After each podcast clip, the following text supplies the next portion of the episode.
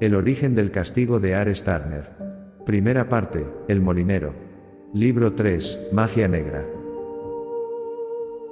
Pasaron los días, las semanas y los meses y Marcus no aparecía por la actual residencia de Mila, el castillo de Trier. Parecía haberse borrado de la faz de la tierra. Su rastro estaba a la merced de las malas lenguas que todo lo sabían y todo lo comentaban. Muchos afirmaban que tras lo ocurrido en el castillo de Trier fue secuestrado por aquel que maldijo a su familia, y que estaba retenido en un alcázar de tierras españolas en una recóndita villa dentro de la imperial Toledo. Muchos alquimistas que habían viajado de un lugar a otro habían visto demasiadas pistas sobre el rey de Trier en esos lugares. Lo comentaban en las pequeñas aldeas, y los rumores corrían como un secreto que se dice a voces.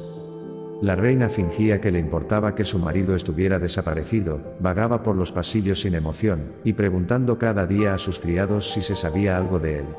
También mandaba a los guardias a buscarle, pero lo que los criados no sabían era que ella misma sobornaba a los guardias para que no fueran a buscarle y que si lo encontraban, lo mataran. Ahora, ella era la que llevaba las riendas de todo el reino, recibía invitaciones a celebraciones que declinaba fingiendo estar dolida por la desaparición de su marido. Pero en realidad, ella esperaba solo una cosa, Hacía meses que no sabía nada de Rumpelstiltskin y empezaba a sentir impotencia, no sabía si su trato con él había sido en balde o si solamente él se había olvidado de ella. Miraba por la ventana de su alcoba esperando encontrar una respuesta en el cielo que se mantuvo grisáceo desde que ocurrió el fatal incidente en el bautizo de su hija. Que ahí permanecía, creciendo, poco a poco y descubriendo los recónditos lugares del castillo. Mila despertó sabiendo que algo en el ambiente había ocurrido. Su cabeza daba vueltas y miró por la ventana. Y toda la aldea ardía en gritos y sollozos.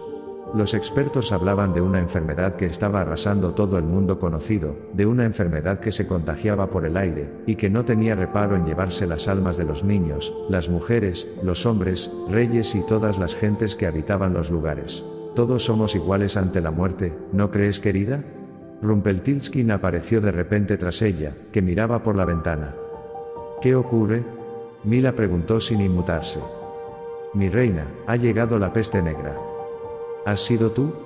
Giró su cabeza hasta ver su rostro. Mi señora, yo no he sido, puede que lo haya incitado, pero yo no fui quien dio la orden. Rumpelstiltskin. ¿Qué orden? ¿Qué has hecho? ¿Quién ha sido la víctima de tu trato? Te diré una cosa, Mila. Para ti, soy tu majestad, no lo olvides, Mila cortó a Rumpelstiltskin con furia. Querida, tenemos la suficiente confianza como para tratarnos por nuestros nombres de pila, a lo que iba, Su Majestad, habéis sido los católicos, los que habéis intentado extinguir a los gatos, porque, como ha mandado el Papa Clemente VI, hay que terminar con su raza, hay que acabar con ellos porque son animales del demonio. Sin son gatos negros, parece ser que más demoníacos son y por lo tanto, objeto de persecución como lo es hoy día con las brujas y aquellos que pecan de herejía. Es entonces cuando ocurre que las ratas campan a sus anchas, las ratas no tienen depredadores y por tanto, al morder a las personas, le transmiten esta enfermedad. El pueblo, ignorante y perdido, se cree la palabra de la Santa Iglesia Católica y su brazo más poderoso, la Iglesia y ahora se dice que es un castigo divino, por todos nuestros pecados, como ocurrió con el diluvio universal, como ocurrió con la Torre de Babel. La propia Iglesia no quiere reconocer su culpa ante todo este hecho, sabiendo que son los verdaderos culpables de lo que hoy ocurre. Entonces, ¿vamos a morir todos? No necesariamente. ¿Por qué has incitado a la Iglesia a hacer esto? Comprendeme, soy un hombre inmortal, he visto cómo muchos se corrompen y cómo la humanidad crece sin control. Debemos hacer un criba y este es el empujón que hará salir airosa a la muchedumbre, para seguir viviendo en paz y armonía en nuestro lugar. Mi consejo es, que cierres, tengas las provisiones necesarias para subsistir durante dos meses y que pasado este tiempo, todo habrá acabado. Podremos llevar a cabo tu venganza, y podremos llegar a hacer nuestro gran destino. Pero, ¿qué he de hacer en este lugar tanto tiempo? Preguntó Mila sin saber qué decir. ¿Recuerdas el regalo del rey de picas? Como para olvidarlo Mila miraba por la ventana. Debes reconstruir ese espejo, formará parte de nuestra venganza y será una válvula de escape, como fue en manos de aquel rey de aquel lugar. ¿Dónde conduce ese espejo? A un lugar maravilloso, no tengas miedo, tu destino se cumplirá, nuestro destino se cumplirá. ¿Qué es lo que ganas tú con todo esto? Querida, ya he ganado, mi deseo de cribar la humanidad, y mi futuro deseo de salir de aquí y llevarme una vida humana, la de tu padre, conmigo es precio más que suficiente. Rió Rumpelstiltskin mientras desaparecía tras su humo negro característico. El castillo quedó cerrado tal y como dijo Rumpelstiltskin, la fortaleza había quedado en la sumisa oscuridad, los habitantes de la aldea creían que la reina ya había abandonado el lugar, que ante la pestilencia todos los habitantes de aquel castillo habían huido buscando un lugar en el que no infectarse, un lugar en el que estar seguros. Las pequeñas casas de la aldea estaban cerradas y cada vez, más casas quedaban vacías, muchos morían de las altas fiebres y los rápidos contagios, cada vez eran más violentos y las muertes más dolorosas y agónicas. En las casas que habían sido contagiadas por la peste se pintaba una cruz blanca, a los pocos días, esa casa quedaba vacía, pues todos se habían contagiado y ya no había ningún remedio. Una pequeña iglesia del lugar acogía a todos aquellos que querían refugio, a aquellos que se habían quedado sin casa tras saber que sus familiares tenían la pestilencia. Allí oraban y muchos de ellos echaban la culpa a gentes venidas de otros lugares, que habían envenenado el agua que bebían y que habían consentido que esto ocurriera.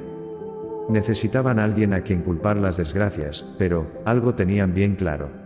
Una gran pintada con tiza blanca en una de las paredes de la pequeña iglesia, rezaba, Todos somos iguales a la muerte. Ese lema empezó a extenderse por todo el mundo conocido y sus variantes en diferentes idiomas. La gente, penaba, y la humanidad moría poco a poco. Con todo esto, el pueblo y la iglesia dejaron de perseguir la brujería y dejó de exterminarse a los gatos. Aquellos que eran perseguidos en aquel momento se escondían como podían en diferentes lugares. Los gatos, pasado un mes volvieron y la peste dejó de contagiarse, el mundo comenzaba a curarse y la humanidad sanaba de una herida muy grande. La criba que la humanidad había sufrido se había llevado casi a la mitad de toda la población mundial. La muerte había hecho mella en la sociedad y eso se notaba. La reina de Trier salió tras dos meses de reclusión voluntaria en su castillo, y pudo respirar el aire limpio de aquel invierno que estaba durando demasiado, y que amenazaba con no convertirse jamás en primavera. El olor a madera quemada y a humo inundaba las calles del pequeño pueblo de Trier. La gente comenzaba a quemar todos los cadáveres que aún quedaban en las casas por la enfermedad que había mellado a la población. Mila paseaba por las calles mirando todo lo que había ocurrido durante esos dos meses de reclusión voluntaria en su castillo. La gente la miraba con repulsión. Veía la pena en sus ojos al haber perdido todo lo que tenían. Muchas familias habían desaparecido y su primer impulso fue ir al molino, el lugar donde nació, quería ver a su padre, quería saber si todavía seguía vivo, sin él, su maldición no podría llevarse a cabo. Miró entre las casas y vio como muchas de ellas, por no decir la mayoría tenían la cruz blanca de tiza que indicaba que esa casa había sido azotada por la enfermedad. Muchas de las humildes viviendas tenían la puerta abierta, dentro se podía ver oscuridad, las ventanas cerradas y desde dentro se podía oler la leña recién quemada. La nieve no se había ido del lugar y entre la gente aparecía ella, resplandeciente, con un vestido bordado y lleno de luces que nadie podía eclipsar. Llegó al molino, y allí le encontró, intentando quitar la nieve de la puerta de su vivienda, y levantando la mirada al ver lo resplandeciente que su hija estaba. Mila, exclamó al verla, entusiasmado. Hola, padre, ¿has sobrevivido a la epidemia? Sí, por suerte, contraje la enfermedad, pero un médico bien avenido y altruista vino a cuidarme y a curarme. Eso es una muy buena suerte, Mila sabía exactamente quién era aquel médico altruista, me alegro que estés bien. ¿Qué haces por aquí? preguntó sorprendido. He estado recluida en el castillo, hasta que todo pasara, ahora me dispongo a buscar a mi marido, que desapareció hace tiempo y no sé dónde puede estar, me temo. Mila fingía llorar. Hija mía, no te pongas en lo peor. Padre, quiero que, a partir de ahora vivas en el castillo, este no es un lugar seguro. De repente una ventisca lo suficientemente fuerte como para romper las aspas del molino llegó, y arrasó con todo lo que encontraba a su paso. El fuerte viento venía acompañado de copos de nieve. La ventisca no dejaba ver nada de lo que había alrededor, la gente corría y se refugiaba en sus casas. Algo en el ambiente estaba raro, Mila lo notaba y cuando desvió la mirada vio que su padre no estaba, pudo verle a lo lejos corriendo hacia su castillo y ella, sin quererlo ni beberlo, sonrió. Su plan había comenzado. Pensó en la maldición, en Rumpelstiltskin y justo allí, pensando vio que una figura de negro desde la esquina la miraba. El tiempo se detuvo y la ventisca hizo un círculo alrededor de ella y la figura de negro, la figura de negro se quitó la capucha, allí, estaba Rumpelstiltskin. ¿Por qué no sospeché que había sido tú el causante de esto? Él no respondió y la miró a los ojos.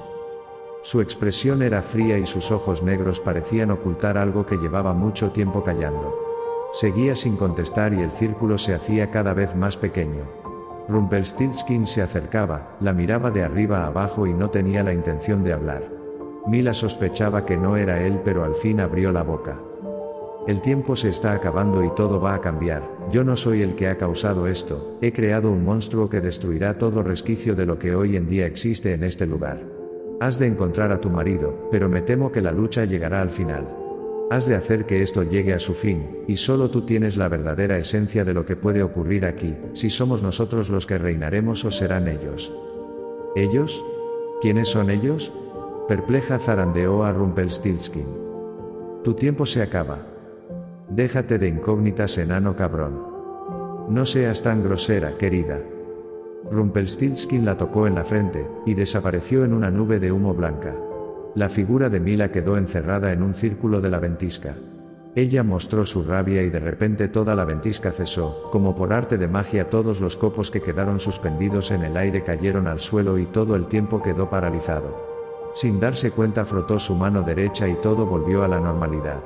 Huyó a su castillo sin saber qué había ocurrido, esperando que todo hubiera sido un sueño del que pronto iba a despertar. Pronto supo que aquello no era un sueño y que todo era real.